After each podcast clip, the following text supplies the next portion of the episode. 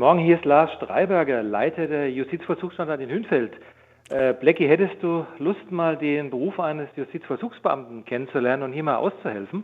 Aber selbstverständlich. Im Gefängnis war ich noch nie. Ich oute mich jetzt mal. Ne? Ist vielleicht auch ganz gut so. Wir können da wirklich rein und können äh, uns so den Alltag im Gefängnis mal angucken. Ja, das geht natürlich schon natürlich unter Begleitung und natürlich unter Wahrung des Datenschutzes, so dass letztendlich die Namen oder Personalien von Gefangenen äh, da nicht bekannt werden. Wir haben eine sehr neue Anstalt. Die Anstalt ist 2006 in Betrieb gegangen. Wir haben 507 Haftplätze. Vollzogen wird hier die Haft an männlichen erwachsenen Strafgefangenen bis zu einer Strafdauer von fünf Jahren mit Ausnahme von Sexualstraftaten und Tötungsdelikten. Das heißt, ich werde mal wirklich sehen, was einem passiert, wenn man in unserer Gesellschaft was falsch macht und wie man sich dann verhält. Und der Job, den ich, den ich reinschnuppern darf, ist dann wahrscheinlich der Justizvollzugsbeamte.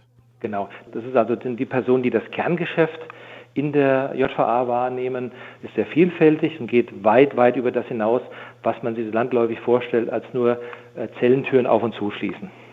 Wann darf ich denn meinen Dienst antreten? Gerne am Mittwoch Kannst du gerne kommen, Blicky. Also Mittwochmorgen, ich im Gefängnis. Ich bin gespannt. Ich freue mich drauf. Vielen, vielen Dank für die Einladung.